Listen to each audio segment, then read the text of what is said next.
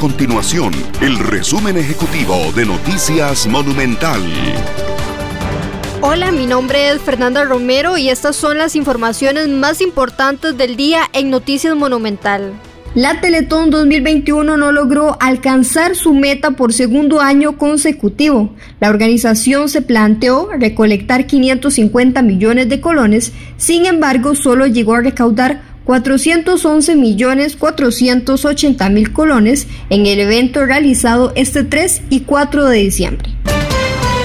El presidente Carlos Alvarado inició su gira en Emiratos Árabes Unidos, donde las primeras reuniones se enfocaron en comercio, turismo y relaciones diplomáticas.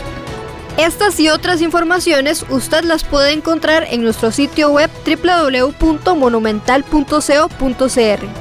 Nuestro compromiso es mantener a Costa Rica informada. Esto fue el resumen ejecutivo de Noticias Monumental.